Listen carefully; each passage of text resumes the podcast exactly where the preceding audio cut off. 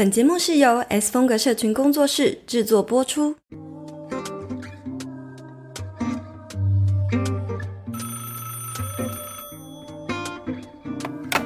喂，Hello，听得到吗？有声音吗？喂喂喂，有，Hello，我是青椒。欢迎回到 Hit Me Up 下班打给我。今天这一集呢，要来跟大家聊聊到底《怪奇物语》在红什么，然后还有那一些埋藏在第四季的灵性讯息。诶，大家一定很奇怪，为什么每次看什么东西都是 灵性讯息？对啊，每一部怎么都是在哎、我真的觉得这些艺术类的大导演或者是什么演员，他们根本就是艺术家或者什么，他们都是很根本就是灵性大爆发吧。每一个作品都很有多很多含义。那我们其实呢，我们我跟青椒呢，我们两个呢都是《怪奇物语》的 super fans。那他也是我第一部呢在 Netflix。呃，就是追的影集，然后也是让我订阅 Netflix 的最主要原因。所以今天这集呢，就是是要讲给已经追完第一到第四季的同学，好不好？所以是要来大爆雷，然后来分享我们观后感。所以还有就是分享去分析一些细节里面他所带出来，要给我哎导演想要表现什么，给我们知道啊，一些人生哲学也包含在里面。还没看的人呢，就赶快关掉这集，先去追完呢，然后再来听这集。那除了要来和青椒聊聊，就是第四季让我们很惊奇连连的那些情节之外呢，就也会来分享说我，诶，我在这些剧呃剧情之中有看到什么一些不一样的观点，我觉得这蛮身心灵的，应该是没也是没有人讲过的，也是可能很多人没有想过的没。有人没有人讲过，除非有什么宗教大师出来开 YouTube。你说我是宗教大师？师是不是？对对对 OK，我可能要弄一个邪教这样子。好啦，不过呢，听我分享之后再去复习，一定也会很有感触的。那不过在开始之前，青椒你要不要跟大家前情提要一下《怪奇物语》大概在讲啥呢？好，如果大家没有看过，或是太久远已经忘记的话，我就大概简述一下这个故事的核心主轴在说什么。其实它就是一个在美国的一个小镇，然后在这个小镇呢，它就是原本看似很和平啊，然后大家都是过着自己的美好的生活，然后就在这时候，因为主角一群人呢，就发现了就是这边好像有俄罗斯的一些神秘的实验，然后导致。在这个地区就有一个叫做 Upside Down 的颠倒世界，慢慢在入侵这个城镇，然后把他们就是在一个邪恶的触角在伸向这边的居民 对。这样。故事的最主要的角色就是一个叫 L 的女生，然后她是在这个实验室里面逃出来的一个女孩，然后她就是拥有超能力，所以这整个故事呢，其实就是围绕着超能力，然后这个小镇还有这个颠倒世界的怪物的一些故事，然后每一集都有不同的很可怕的怪物伸出魔爪这样子，然后但是每一集的主角他们都是用一些智慧的，我觉得不只是超能力，其实这个主角群都有很多很神奇的智慧跟知识来 来，每个人都有不同的作用。对，尤其是我觉得大家应该会觉得很神奇的是，这一群主角全部都是 nerd，就很少对对对对是以，这种书呆子为为主角，但是也很有趣的是，就是因为他们都很聪明，所以就是用一些智慧的方式去对抗。那这其实前三季大概都是在讲类似这样子的故事。对，那因为现在已经来到第四季了嘛，虽然呃第三季呢是停留在哪个地方呢？就是呃那时候大家都知道 L 就是为了要拯救这个霍金斯小镇的超能力女孩，所以那时候就是他为了要把这个 Upside Down 的世界关起来，他顿时失去了这个超能力。啊，对对对对所以呢，我们现在就是要来聊第四季又发生了什么事情呢？那可是我们也可以来分享一下，为什么我们两个会那么喜欢那个《怪奇物语》？就是从第一季看到现在第四季以来，有没有什么不同的感受，或是他哪些地方真的做的特别成功？你觉得？我觉得，呃，其实这一部我相信有看的都知道，它的美术设定真的非常用心，真的超厉害的。就是每个点都很厉害。只是之前看一二季的时候，会觉得会戏称这部戏就是乔斯，也就是那个威尔的妈妈妈妈，的他他的那个大型艺术创作的一个 影集，就是每每一季都会有他的一种动手玩创意的过程，然后你你在看的过程中就会觉得哇，真的是他结合这些惊悚的剧情，可是又展现出的很艺术性的表现手法之后，就觉得看得很过瘾。然后其实后来我到、嗯我到每一季都是在很期待说，哦，这一季又会有什么样的艺术创作。但我其实我觉得这一季好像比较还好，但这一季侧重的艺术的层面可能是音乐，可能是音乐这一方面的表现。音乐真的超厉害。来一到四季都超猛的。对，虽然我一直在，我一直觉得，虽然这是一个唯一可能唯惊悚的影集嘛，但是它蕴含的这个美学的能量是非常高的。然后这也是我觉得它这么好看的原因之一。嗯嗯，我觉得除了美术配乐之外啊，还有就是它的年代设定是我很喜欢的复古 美式风，所以他们的就是服装啊什么的都跟那个年代超契合。还有到后面现在他们高中了嘛，南希就变成有一点高。高屏风，你看我今天吹高高屏风，而且我每次都在想说，哇，他们都他们车上的每一台车也都是要符合那个年代，那个年代。路上的车都要符合那个年代的车，然后。每个人的穿着打扮呢，我都觉得我我我们学生的书包、棒球外套，然后那个年年代男生很爱弄的那种头发跟棒球帽什么的，都超可爱的。连我爸妈就是在看我在看这部，都会觉得说这部是什么时候拍的？就是他们觉得主角看起来真的很像古代的人，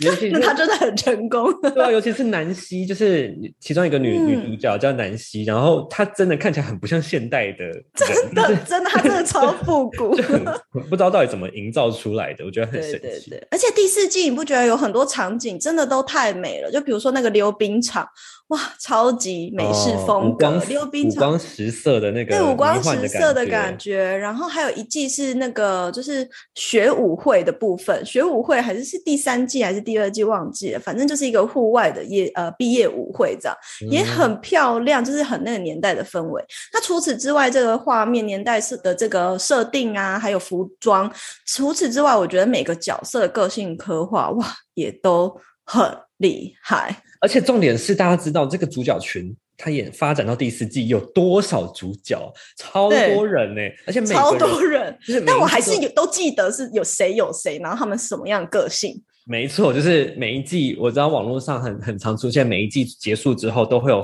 画那个很复杂的人物关系图，然后谁跟谁在一起，不是这一季会有画，但是大家都自己心知肚明，都还是很记得。但我就觉得很神奇，角色这么多的情况下，大家对每一个角色都很还是很有感情，对，有感情，你在乎他在想什么，在乎他的剧情，不会觉得说，哎，现在怎么在演这个人的故事？我觉得好无聊，不想看。每个人都觉得很有趣。哎，我跟你讲，你讲到那个角色连连看呢，我就想到我每次只要看那种类似后宫的那种宫斗剧，哦，我对对对那一类的，我一定要看那个角色连连看，不然我都搞不清楚哪个飞哪个飞。好，就是因为可能每个人都差不多心机一样重，或者是呢那个装扮也都长得差不多，所以你很容易就会混淆。所以这个时候也是导演跟编剧，还有就是我觉得还有造型师或什么各种，就整个团队的考验呢。你要怎么样让观众？真的对这些每个人物都产生感情，然后产生情感连接，然后有投射感之外，而且还是很深刻，知道每个人在这部剧他负责的事情是什么。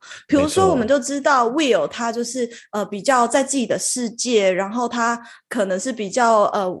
那种比较内向的小男生，然后他的内心世界是很复杂的，但只是他都到现在还没有完全的爆发出来。对，好期待他的故事哦，他到现在都还在闷在那边呢。在闷呢，还在闷。然后 Joyce 妈妈，哇，妈妈也超可爱的，我超喜欢他妈的。妈妈演技大爆发，然后警长也是啊。还有我最喜欢的角色其实是 Dustin，除了 L 以外是 Dustin。Dustin 真的是很讨喜的角色。对，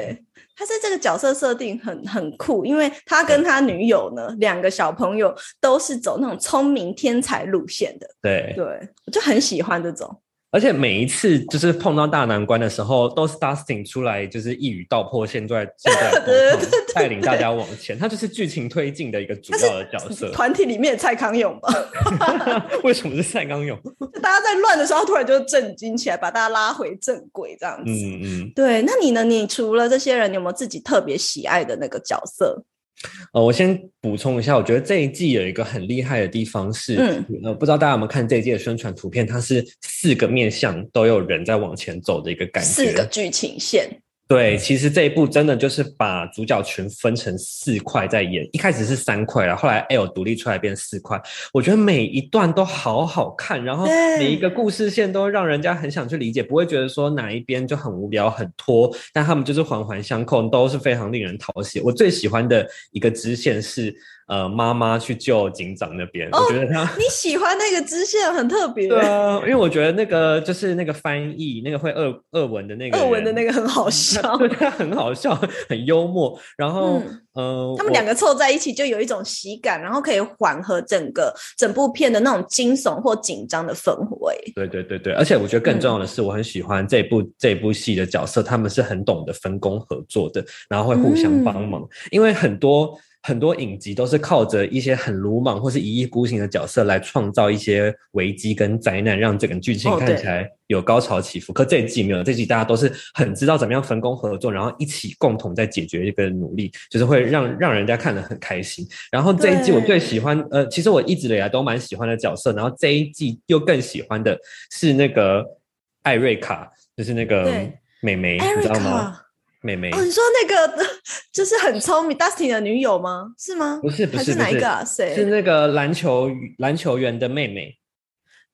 呃，到就是谁啊？就是他有去玩那个，Lucas 的妹妹，Lucas 的妹妹，对她我好喜欢她，就她从小就很好笑，她很嘴炮，然后又很聪明，好强，笑。很做对自己。对对，对我对就很喜欢这个角色。嗯，除了刚刚那个青椒啊，他说那个 Joyce 跟那个秃头先生，他叫什么忘记了，我也忘记了。警长的那个支线之外，另外三条线呢也跟大家分享一下哈，就是有 Dustin，然后还有 Lucas，还有呃南希啊、Max 啊、罗平啊、Eddie 就是新的角色，就是地狱火俱乐部的团长，还有对 Steve 他们这一群人的一一是一条线，他们是一个队伍，啊对他们是在原11本的小镇这边继续对的故事，这样子。没错，没错。嗯然后 Eleven 呢和两位博士就被两呃两位博士带去要恢复超能力的这一个支线，这是第第三个支线。然后呢，再来第四个呢，则是 Will，还有 Michael，还有 Jonathan，还有阿盖，就是那个长直发送披萨的。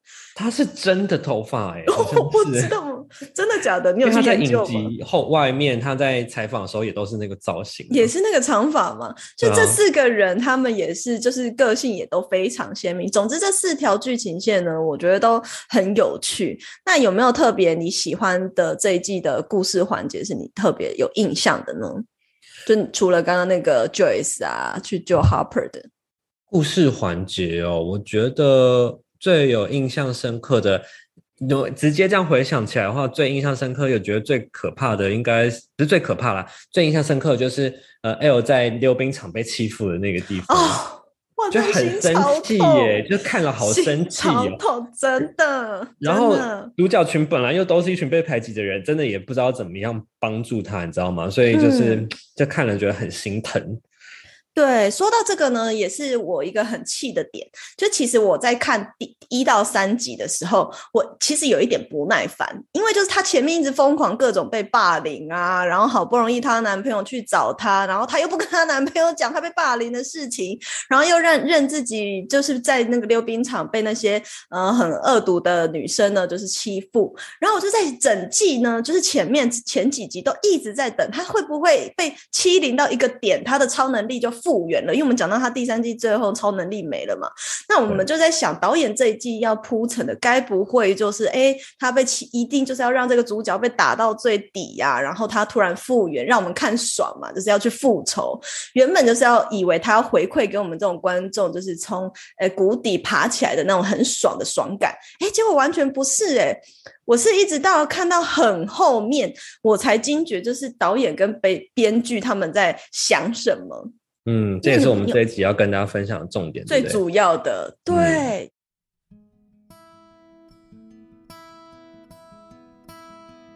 你也想开始尝试经营自己的个人品牌吗？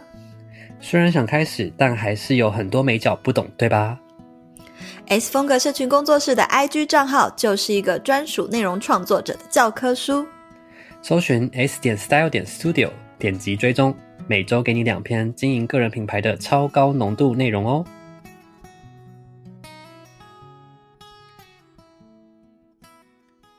就你有记得，他其实这一季很着重在刻画每一个人，就是被过往伤心回忆困住的那些细节。有有有，一直在回忆，或者是一直陷入一个，就是尤其是有一些小角色，你甚至叫不出名字，在前期的时候，他们也会陷入一些过去的篮球员的女友啊，对对对，刚刚你对会，你连这些角色是谁都好像不记得，然后可是你就会觉得，哎，怎么突然在回忆？他在埋？梗，对对前面看你都不觉得怎样，他觉得哦，这些人到底谁又不重要，其实他在埋梗，对就是有一点像是透过先透过小人物呢慢慢点出来，然后你到后面才发现，哎，他这开始 Q Max 出来了，他先从不重要的人挑出来，然后最后呢是 Max，大家还记得 Max 吗？嗯，记得记得。对你，你要跟大家分享一下 Max 他是一个怎样的角色？Max 他其实是第二呃第四第二季第三季才出才现出来的的角色，她是一个原本是一个蛮酷酷，然后也是蛮活泼的女生，对，非常开朗。对，会会那个什么溜滑板啊，然后在学校看起来就是一个比较冷酷帅气的女生。然后后来她开始跟主角群变得了了解他们之后，然后就开始一呃一起对抗这个魔王这样子。但是她最后重点是她在第三季的时候，她的哥哥她的继兄 Billy 就是被夺心魔给控制，变成一个大魔王。可是最后最后呢，Billy 又为了要救大家，然后牺牲自己，然后那个心脏就被穿走这样子。所以他在他眼前目睹了这一切，就是造成他巨大创伤的原因之一。没错，就是因为妹妹她当时呢，就是目睹这一切，所以在第四季的时候，她也一直在重复在她的内在里面，一直会回想到那一件事情。那我们知道 Max 他最经典就是他会一直戴着耳机听音乐，对对这个原因是因为他希望就是一边听音乐啊，他回忆到不好的东西，他就又赶快听音乐，就是让自己不要再陷入那个回忆之中。那这一季里面，他着重在刻画这些人物的过程中呢，他其实里面有一个很重要的一个呃情情节，就是这每个人呢，他只要一旦陷入这个过往的恐惧，或是像 Max 呢，他又陷入到哎，就是做梦梦到哥哥以前被这个魔王啊穿透心脏的那个过程啊，被杀死的这个过程，他们呢都有一些共同现象，比如说晚上会做噩梦，然后开始头晕发汗，然后呢，最后呢，他越走越深，就是又越来越深，就是他已经开始分不清楚他过往的这些创伤的回忆是现实还是只是一段回忆。此时呢，他越他越陷越深的时候，魔王就会出现。这一季的大魔王叫做威可纳。嗯，应应该我没有讲错吧？威可纳，那他呢，就是呃，就会出来，突然呢，就会对他对这个陷入在创伤回忆的这个主角说说一些话。那当他如果认同了这个威可纳的话之后呢，他就会把他带走，就会有点像是把他杀了，然后吸取他的精力，然后强壮自己的能力的那种感觉。那嗯在现实生活这边的大家看到的状况是什么？就会看到他们突然翻白眼、两眼无神，然后你怎么叫他都不醒，灵魂出窍，最后要被杀的征兆就是整个人会悬空浮起来。浮起来。对，那个画面真的很震撼。我记得第一集最后还是第二集的时候，就是有目睹第一次有一个女生被杀死的过程，哇，好好好惊悚哦！就是真的那个超音音效跟画面都很可怕，就第一次看的时候会觉得天哪，就是听起来超可怕的，对吧、因为前面一二季啊，你都觉得还是给小朋友看的，这一季根本有逼近 大法师的程度。已经很久没有这么惊悚，我记得第一季好像也稍微比较可怕，因为你知道从墙壁透出来那个过程也蛮可怕的，是也有点恶心，就黑黑黏黏糊糊的这样子。对对对对，那主要呢，这个地这个这个灵魂出窍的状态呢，是怎么样的人才会被带走？就是你只要在那个画面越走越深，越在那画面里面去回应这个恶魔声音，你终究呢，最后就会被恶魔维可纳用这种很残暴的方式给吞噬。那所以嗯其中最代表性就是我们刚刚聊的这个 Max 嘛，他一直重播哥哥被杀死的画面，可是呢，他唯独跟其他受害者不同的是，他。对，他在那个画面之中，威可那已经出现了，把他掐起来，你记得吗？但他在他对恶魔说：“我不认同你，我知道你说的不是真的。”然后他就拔了，不知道他什么东西，对，他就把它拔下来，他拔什么东西是树根吗？还是什么？然后就冲回就远方有一个现实世界那一段，然后那一段我真的差点流泪，就你知道我干眼症，但是我真的很感动，又想哭哭不出来。那那一段的配乐真的太强，他这段里面其实他这整个为什么要这样铺陈？其实我觉得导演呢，他就是在讲说，我们人有分三种意识嘛，就是表意识，然后潜意识跟无意识。嗯，啊，这个在我之前一个创造丰盛的工作坊有讲过，但是也在 Podcast 跟大家分享。那这个表意思就是你会受到过往的这些呃记忆跟创伤，或者是框架，或者是信念给展现出来。所以他的潜意识里面有哪些信念呢？Max，你要不要说一下？就是哥哥的记忆嘛，对对对，潜意识有哥哥的他创伤嘛，对啊，的创伤的这个记忆，所以他表意识展现出来的就会突然跟上一季很不一样。上一季是哦很快乐开朗，可是这一季完全超沉闷的，然后也不理他之前的男朋友，然后谁都不想跟他讲话啊，就是把自己关在自己的小世界。这个恶魔代表的就很像是呃埋藏在我们心中潜意识的那个小我好的声音。他就一他小我就像这个恶魔一样，他在你脑袋里面呢一直播放这些记忆，然后告诉你你不行，你做不到，你多烂，你多差，都是你的错。好，那 Max 也觉得好像真的是我的错，是我害了哥哥，害他死了，所以他一直被陷入在这里。可是当你越认同这个恶魔的声音，当你越认同小我的声音，你就会在那个过往的创伤记忆里面越走越深。所以，我们人如果一直陷在这个过去的这些东西，然后你越是认可小我的声音，你就越容易无法自拔，然后最后你就会被小我给吞噬，什么都做不成，然后你也回不来，你没有办法在你的现实世界把你的事情给做好。对，那我觉得这个是那一这一整季，它不是只有那一段给我的感觉，是这一整季，我觉得导演都一直在重播这件事情。除了 Max 以外，然后除了呃其他人的支线以外，最重要的是威可纳这个小我，他本身也是，他本身以前是人，他以他也曾经困在他的恶魔之中，他也困在他的小我。曾经曾经这样子过，那你记得记不记得？就是在这整个过程中，灵魂出窍的人要怎么样，他才有机会回来现实世界嘛？嗯，我其实一在看的过程中一直在想一件事情是，你还记不记得呃，嗯南希她旁边那个男生戴眼镜的那个男生，是 Steve 吗？还是不是，就是也是一个不重要的死掉的角色，就是他那个哦？我知道他的小助理，嗯，对对，就是也是报社的那个学校报刊的那个一个同事。同学，然后我就在想说，为什么他陷入那个恶魔的空间之后，就在这么一个小小的空间，连逃都逃不了。然后嗯 Max 还有地方可以逃跑，还可以跑来跑去，可以干嘛？我在想前前提是不是呃 Max 他本身的意志就已经够强，是面对这个现状的时候，他就知道要去反抗。然后可能那个男生是没有这个反抗的前提，就已经先被任人宰割，所以就被困在一个小小的空间。对他被逼、逼逼到就是墙角还是一个洞穴里面，一个好像是坟墓的空间，你哦完全动弹对不得。然后 Max 是因为他可能已经经历过二三季的故事，他的心智已经坚强了，他他知道这个是哪里来的东西，对他，他跟主角这一群人都有一些成长，都知道怎么样对抗跟面对这些负面的嗯东西，所以他一开他就算被拉进这个世界，他还可以有办法挣扎。但是呢，他最后被困在，他最后快要被魔王抓住的时候，也是他的朋友临门一脚帮助他，又让他听了这个音乐，也就是这个天使的音乐，然后才他才看到那个 vision 是他朋友那个现实的画面，在呼喊他的画面，才在这个噩梦的空间中看到了一丝曙光，所以他又在最后一刻又。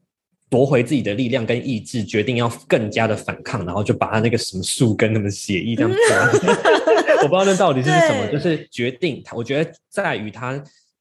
有没有企图要去反抗夺回自己的力量。对对对，如果他的意志是已经要臣服、要要要消弭的话，那他就是没有办法对抗，没有办法夺回自己的真实的自己。所以我觉得，在于最重要的是在于两件事情，一件事情是你有没有想要夺回自己的决心，跟那个天使的音乐。我觉得故事是这样安排的，嗯有那个音乐的感觉。对，天使的音乐这个词呢，其实是从威可纳的爸爸说出来的，你记得吗？对对对对，Nancy 她去采访他爸爸，他爸爸那时候被误会说是他杀了全家，所以他爸爸被关起来嘛。然后当时 Nancy 就一直问他说：“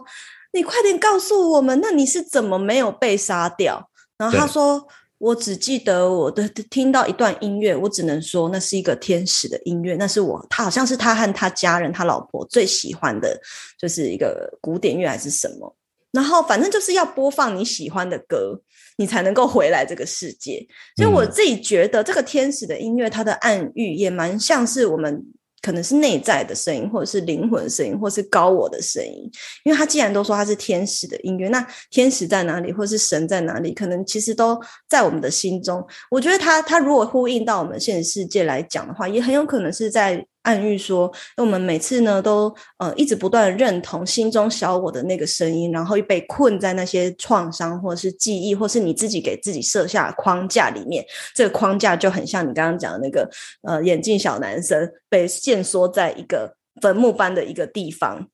这就是你为你自己设下的坟墓，这是你为你自己设下的框架。可是，当你是愿意去聆听自己的声音的时候，你的世界就会变大，你就有机会逃脱这个小我的魔掌。对对对。嗯，我真的好喜欢，因为一二三季我也感觉比较像是偏看爽片，可是这一季他把整个东西整合的很好，然后剧情是直接画一个圆连起来，我觉得是整个拉到超高的，maybe 超高。可是我在想啊，maybe 那时候因为你还没有开始灵修一二三季的时候，你现在回去看，搞不好有一些灵性，哎，搞不好有信息是不是？对，我觉得你 可以回去看了，你可以差不多开创你的 YouTube 频道了，你再创一个第三个 Podcast 好了，影。评的有没有？完全影评，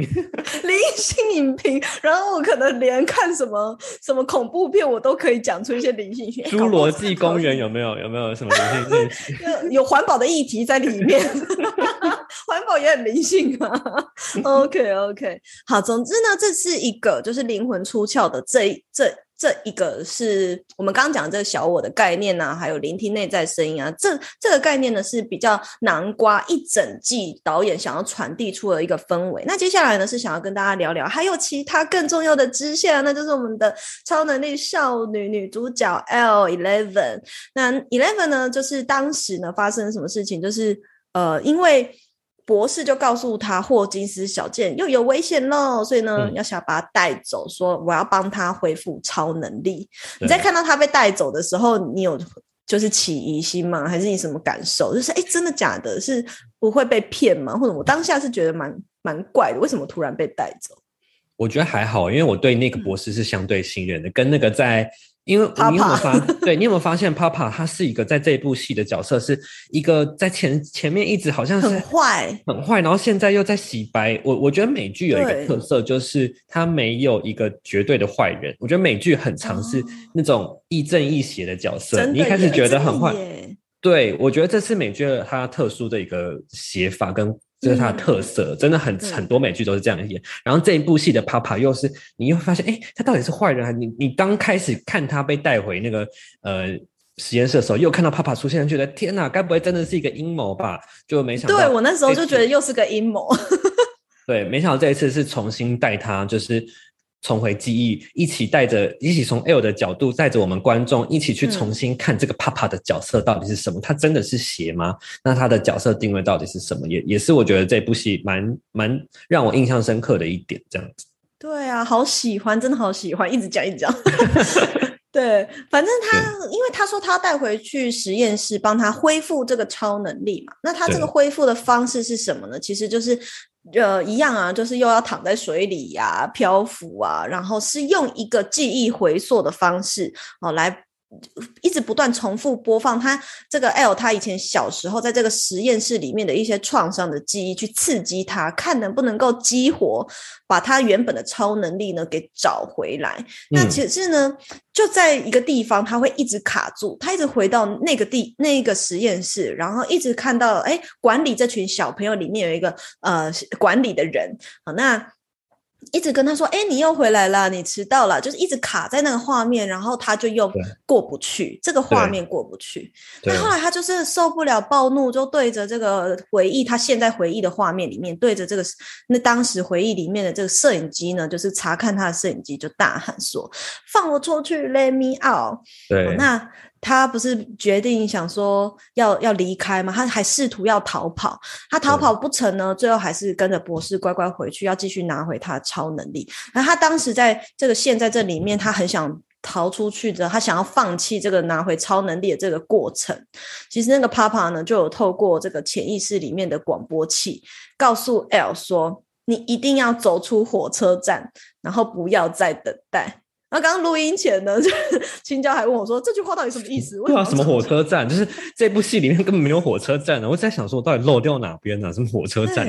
对，它是那个中文的字幕翻译就是这样讲。那我我当时看到的时候，我也觉得有被有被就是感动到，因为我知道他想要说什么，因为有一点像是。L 他在这个回忆里面，其实他为什么过不去？因为他知道后面有一段他不想看的，那就是他从以前到现在，他一直看到自己全身血淋淋，他觉得是自己杀了所有实验室里面的小朋友，他才得以逃出来。所以他觉得自己潜意识觉得自己呢是一个杀人魔，是个怪物，所以他不想要过了这这一段回忆，只要过了，他就会看到他当初所不想看到的那些画面。那这个博士告诉他不要走出火车站，是因为他他是有一点暗喻说，L 很像是一个在等火车的人，是他一直等一直等，他都不上车去体验它，不上车跟着这个火车走去经验它。它里面有讲到说，你必须要体验过，你一定要深深的去体验。那我觉得他要。带出来更直白一点，就是说你要直面你的恐惧，你要直面你的恐惧，你不是只是在那里观看，你不是只是在那里等待，然后等以为等一等，你有一天就能够摆脱你的创伤，没有这件事情。所以我觉得是他要他要的是我们去直接看见我们内在的那些呃不愿意面对的创伤，不愿意面对的那些回忆。只有你直面你的恐惧、你的小我、你的心魔，你才有机会呢拿回我们的自己内在的一那个超能力。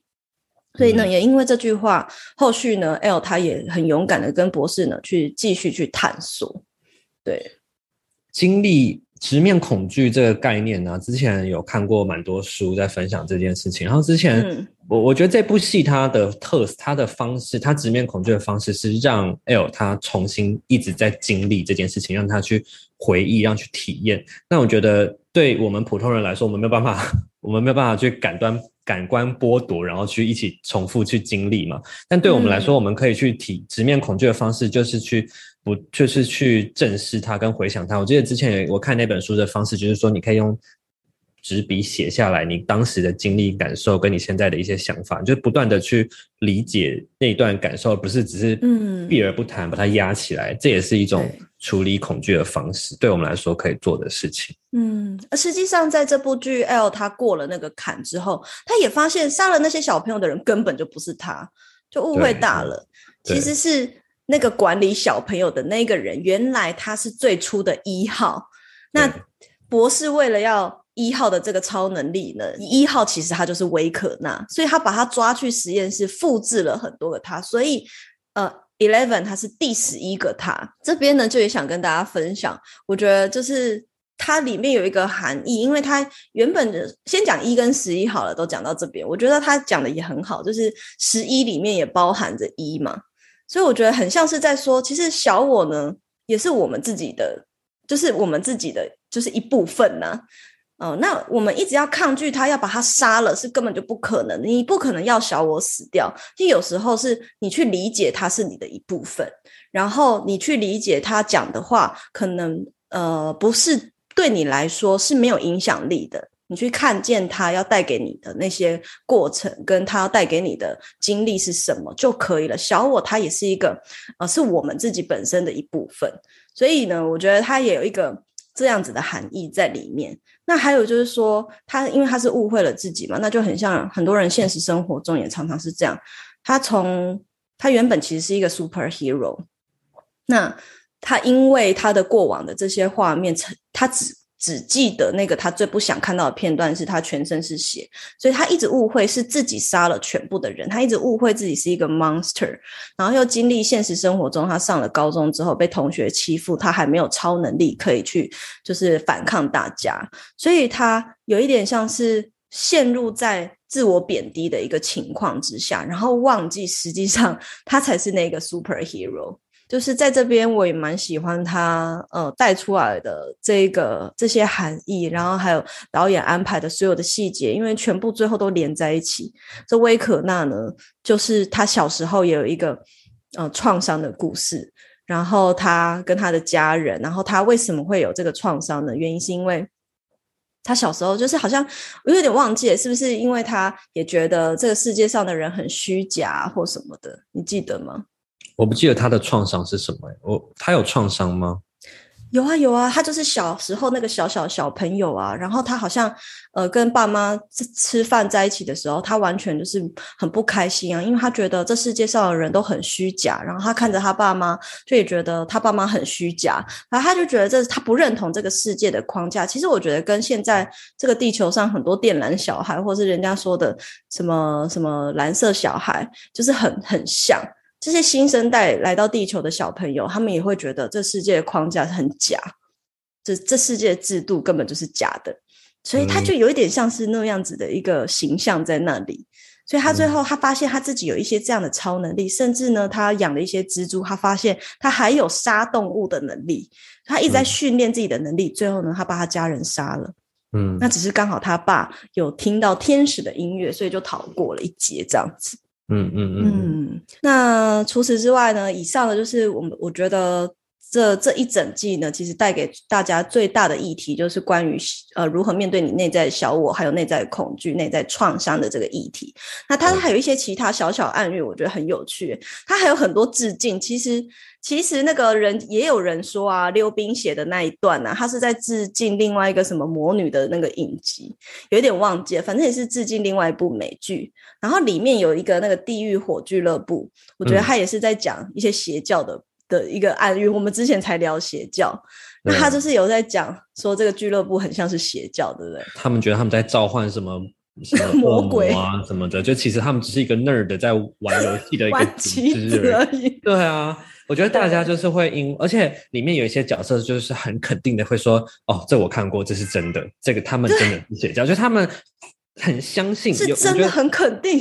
对，就是我觉得这种嘛无知的信念是很可怕的，会真的会扭曲一一一一些事情这样子。我觉得他们太相信、太执着的时候，会就是很可怕，会直接去抹灭其他人的那个意志的感觉。嗯，就是你记不记得他们为什么会认为这个剧小朋友的俱乐部是个邪教呢？因为他们是看到一个报纸上面这样写，很多人玩这个，然后就死了。然后就是在呼应现代生活中有很多是这样，像我们之前讲这个邪教的那一集也是啊，人们呢被片面的资讯可能误导，或者是你对这个东西没有深度的认知，然后就。一意孤行的开始做猎物的行动，那害那个 Eddie 还去躲到深山，超可怜的。对，嗯